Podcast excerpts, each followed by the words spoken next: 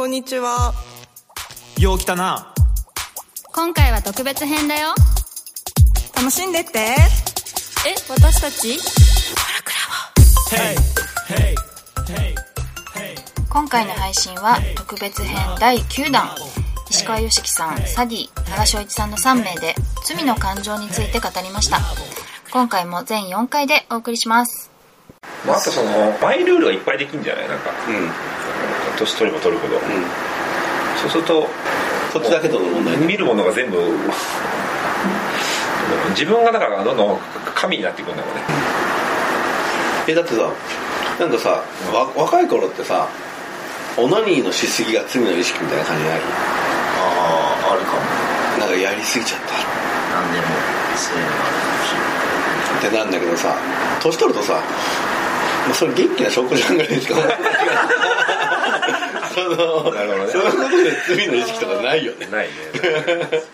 何なんだろうな学生時代でそれってだから社会のルールに対して理解してなくてなんか大人になると別にそれ社会のルールを何も犯してないじゃんってなんだけど誰もさそのことについては教えてくれないじゃん。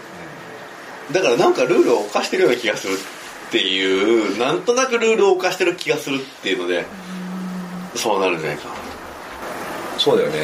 あの若い頃ってなんか世の中に決められたなんとなくのルールが実はなんとなくであるってことに気づかないよねなんか。あそうもっとね俺だから会社ってもっとカチッとしてると思ったよ。会社入って一番思ったのってむっちゃいい加減だなと思ったこんなに適当で会社って回ってんだと思っ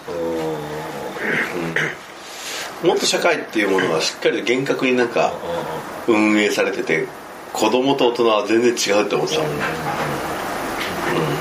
会社と幼稚園あんま変わんないなと思うもんね。そうだね。ふうううちの家だとルールが1個あって、うん。まあ、ルールいっぱいあるんだけど9時9時までには寝ると。うん。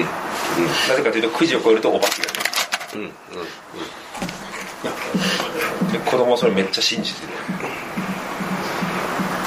でもお化けも見たことないんですよ。でもなんかお化けが怖いと思い込んでて。もうはーってなってもうすぐ寝るんです9時 ,9 時前にとにかくさうちのさ子供たちがさドナルドをさどんな風にしてもやめさせられないからうん、ドナルド？うんドナルド。あドナルドね、それでマイルールっつうのさ佐渡島家のルールっつうのを作ってあ作ったんだ、貼ったんだよね。でも人をコントロールするのに罪の意識を使うっつうのはすごい重要なんだね俺もだって作家にやっぱ締め切り自分で設定しろとか言うもんね。罪の意識と人のコントロールすることはそう一緒なのか近いよね。守れる気がしないですけどね。自分で設定する締め切り。あのだからその宗教って大体これをしろっていうの多いよね。なんか、これをするなんていう、だってもう会社のビジョンとかミッションなんてもうもうルールそのものだよねそうあれ我々はこれをするのであると。うんうん若い頃の方がそういう漠然とした罪悪感って大きかったですか？大人になる方が皆さんどうでした？10代20ルールに違反してるのかどうなのかよくわからんみたいなかってないから多分多いんだと思う。んですかね。じゃ自分でジャッジできないから余計悪い気がしてくるんですかね。うん、なんか二酸化炭素で地球の温暖化みたいな話があった時に、小学生の頃にじゃあ僕は呼吸をしないようにしようと思ったんですよ。こう二酸化炭素出るから。もう罪だとそれは。でも 速攻で死にそうになってなんかそれはもうあれですよ。でプファーっとした時のこの罪悪感。出しちゃった。またつまらぬものを吐いてしまった ああでも俺そうなんかさ結婚して子育てしてから何が嫌ってさ例えばさあのテレマ湯行ってテレマ湯とか行く？サウナ？ってよしそのハムタイム佐島君とあれですよこの間言ってるやうん。で俺テレマ湯行ってマッサージとか受けたいわけ、あでももうサウナだけでマッサージまで受けると妻に申し訳ないかなと思ってマッサージ受けずに帰るんだよね基本的に。それで受けりゃいいのにって思ったりもするんだけど、これは罪悪感だよね。なんで申し訳ないえ？なんで申し訳ないなんか家帰ってこいっていつも言ってるからそれが家のルールみたいになってるっていうかさ。時間が遅れることが申し訳ない。それとも自分だけいい思いするのが申し訳ない、どっちもだね別に俺はだからもう俺子供置いてマッサージ行きなよってしょっちゅう言ってんのに奥さんにね。そう行きたくないとかって言うか言ってて俺は行きたいから行くんだけど。そっか自分だけいい思いするっていうのも罪悪感ってなんかありますよね。いやそれはねそれをルールっぽくされてるからねあーそれがあっての罪悪感なんですか、うんうん。それがなかったら別に気にならない、うん。うん。じゃあルールなくしたら罪悪感この世から消えちゃうかもしそれってなんかルルールともちょっと違う気がしてて、それ聞いてちょっと思ったんだけど、あの昔、小学生の頃ハワイに行ったのね、でそのハワイに行く飛行機が小学生のくせになぜかビジネスクラスだったのね、れないなななんかのなんかのトラブルで僕らビジネスクラスになったんですよ、であのそこで初めて知ったのはまず食事がエコノミークラスと違うんですよビジネスクラスって、うん。よね。めっちゃ豪華なの。で食べてて僕そのあおしっこ行こうと思ってでおしっこでその混んだから飛行機の一番後ろのトイレに向かってたんですよ。そしたらエコノミークラスで狭いところでおじさんとおばさんたちがこうもうもうむしゃぶり食ってるんですよこのエコノミーの食事を。僕それ見てちょっと罪の意識になって。なんかなんかそれはねかかわいそうとはちょっと違うんですよ。だこれじ人によってはさうん。そのさ優越感感じる人もいるわけだよで僕それがあってから今もそうなんですけどもうビジネスクラス乗れないんですよ。その気持ちがトラウマみたいになトラウマになっててそうなんかアップデートしましょうかって言われてもしないんですよ僕。いやいいっすって言って。だからなんかこう招待とかで、ね、ビジネスクラスでやりましょうかって言われても僕絶対ノーって言うんですよででそれはあの時の経験なんですよ。光景というかでもなんとなくわかるわ。それ小学生がこうやって歩いてたら。でもやっぱそれってさ あれだよね。みんなと一緒がいいっていう気持ちがどこにあるんだろうね。あるの。そう。それは罪の意識だったそれはねあれはなんか罪ですね。自分だけこんなものをこんなものを食べてみたいな。あのなんか自分だけ。自分だけ。自分だけか。悪い目に遭うとなどなどういう感じになる？なんで俺だけ？ああそれは俺は何罪もが報いだとは思わないよね。思わない。ね、うん、自分だけなんかこうお得感だよね。すっごい罪。で自分だけお得感の時に優越感とか誇りを持ったりする人もいるわけで。この間スタバでコーヒー買ったらなんか店員さんが「はあ!」って驚いててそしたらなんかこうものすごい珍しいレシートが出たみたいで。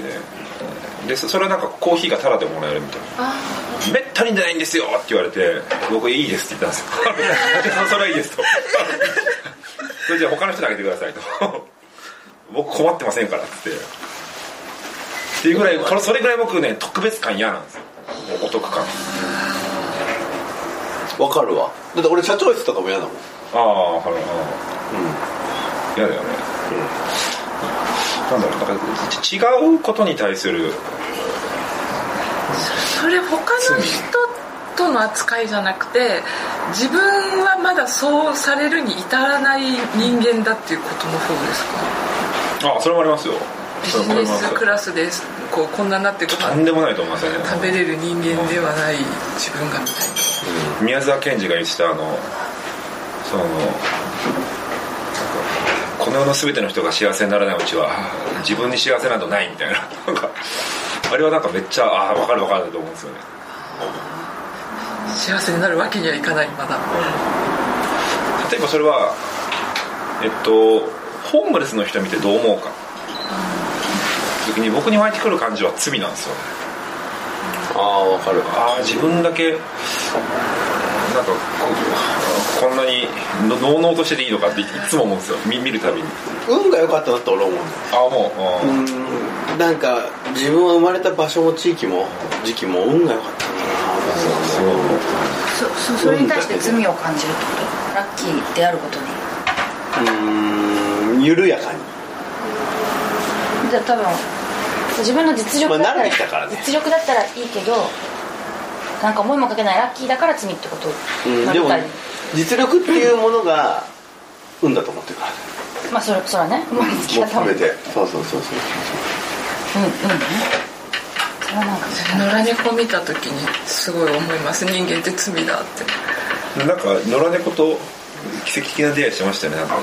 そういえば昔してませんでしたっけ？えうちのい家のは猫の実家の猫かな。あですかね。なんかね違う人かそれ話すと私多分長くなっちゃうんで言葉でもあこうさせたのって人間だとかってそういう罪の意識はすごい感じる。なるほどね。野良猫とかそういうの見ちゃうこれだけルルールじゃないってことですよね。他ルールと違う感覚かな？どうだろう？他はルルールによるとものだけど、うん確かに。破るとかじゃないですもんね。いやでもみんな一緒っていうルールを破ってる感じっていうか。あそういう感じなんだみんな一緒っていうのは植え付けられているからそう感じるんじゃないかっていう、運がいいってのはずるいような気持ちがあるずるいことが悪いことだって思い込ん。でいるから思い込ん。でるから思い込む言わ言われてるからってことそうだろうねだからいろん。なさ概念のうちのさ何がジェンダー的な社会に植え付けられてるものなのかとさ本能的なものなのかってすごい分けづらいよね本当この感情のテーマやってるとあの感情のグレーゾーンがすごい多いですよねやっぱり。この罪っていうテーマで僕歩きながらああれは罪だったなと思うのは小学校2年生の時に友達のビックリマンシールを盗んだこと。あれは本当にいまだに夢で見るぐらいなんてことしたんだってよいやでも子供って時に残酷ですからね。いや思いますね、それはバレずに隠しっぱなしだったんですよ隠しっぱなしなんですよ。だから今も。ずっとね映ってる。なんかそういうのあるかも。あでなんかある？僕はあのーあれですね。いじめられっ子がいてクラスに。小学校2年生とか3年生の時ですけど。でそのいじめられっ子が消しゴム翔ちゃん貸してって言われてうんうん。貸してあげたんですよそしたらそれを横で見てたいじめっ子がそのもうこの消しゴムはこいつが使ったからばい菌がついたから今すぐ翔ちゃん捨てろって言われてでそれ言い寄られて僕も言い返せなくてそのいじめられっ子が見てる横でその消しゴムゴミ箱に捨てちゃったんですよ。でそれが結構子供ながらにすごい罪悪感というかうーんそれが君たちはどう生きるかと消しゴムライフになってくるそう。消しゴムリアルコペル君ですよね。そうだから。そうだから君たちの取材とかでよくあのなんかコペル君と似たような体験はとか聞かれると言ってたんですけどそれは結構だから子供ながらにわーって結構消えないちゃいましたね。はい。それは何？罪？うーん罪。恥？なんだよあとさそういうことさ考えてるとさ今回のさその記憶ってさあれじゃん。君たちはどう生きるかのインタビューをしっかり答えようと思ってる中でさうん。思い出してきてさ記憶が定着するわああはけその前は別によく考えてないわけじゃん。いそんなに頻繁には思い出さないですでしょ、はい。でさ物語創作力がさ白の中にあるわけじゃん。そういうふうに考えてくるとさその記憶って記憶なのかさ自分がさこういう曲あったらいいなって中で捏造してさ でもだんだいわってなったのかとかね。そうそうそうそうそうそうそうどこまでわーってなってたのか、うんうんってわとなってた人間であった方がコペル君的にはいいなみたいなのもあるわけじゃん。俺だってびっくりマシで撮った時、うっしゃーとしか思ってなかった。あちゃーと思ったのって結構後だもんそうだよね。だいぶ大人になってからその後の感情をその時の感情のようにすげ替えてる可能性あるそうそうそうそうそう。その時はね全くなかったかなかったね。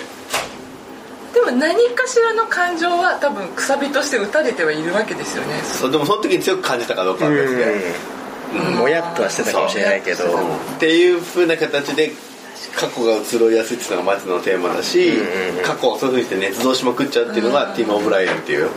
俺が卒論の人の一番のテーマなんだよね。そっか。罪を後から感じるってよくあるよね。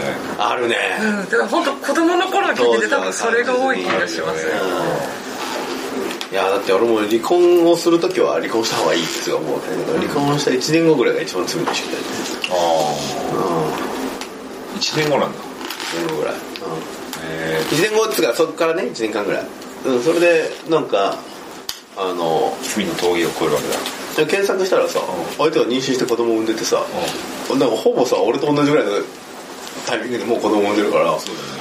いやそれは相手をそんなサクッとなんか話見つかってサクッと結婚して産むんだったらさっさと別れといた方がよかったじゃんって すげえ思えたよその時。ねそうだよね。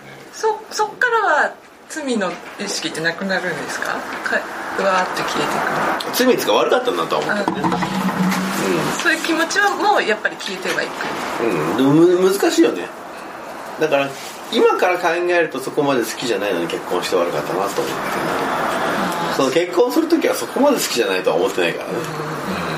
今から考えるとそれはそこまで好きじゃないっていう感情なんだよね。それ今だから分かることだよね。そう。そう。そう分かんないそうそう。そう。そうそう考えると過去に対して罪を感じるのはすごい無意味だよねその時は分かんないそう悪いと思ってない悪くなるとも思ってないってことかそう例えばさよくさ社長とかだとさ社員がどんどん辞めてきて入ったのねうまく楽しめなかったことを罪と思うかどうかとかねたまにイエリーさんとかそういうことで罪の意識でなんかどうどうこうとかってつぶやくもんねうん。どうだろうね。俺そこを罪の意識と思うべきなのか自分が無能だったと思うべきなのかってする。ああなるほなんか俺それ罪の意識って思ったら変える気がない人みたいな気がして。うん、だから悪かったなとは思うんだけど罪、うん、悪かったなと思うから変えようと思う。ど悪いっていうかさ無能でしょそれは。そう。自分が無能だったなと当時は。申し訳なかったなと無能に付き合ってもらってって思っちゃったなるほどね。なんかこうちちょっと違うかもしれないけど、あのなんか会議しててみんなでこうわーわー話そうぜみたいな時にあのこの会議の目的は何ですかとか、落としどころは何ですかとかっていうやついるじゃないですか、お前は罪を感じろと思いますね。それを言った瞬間に。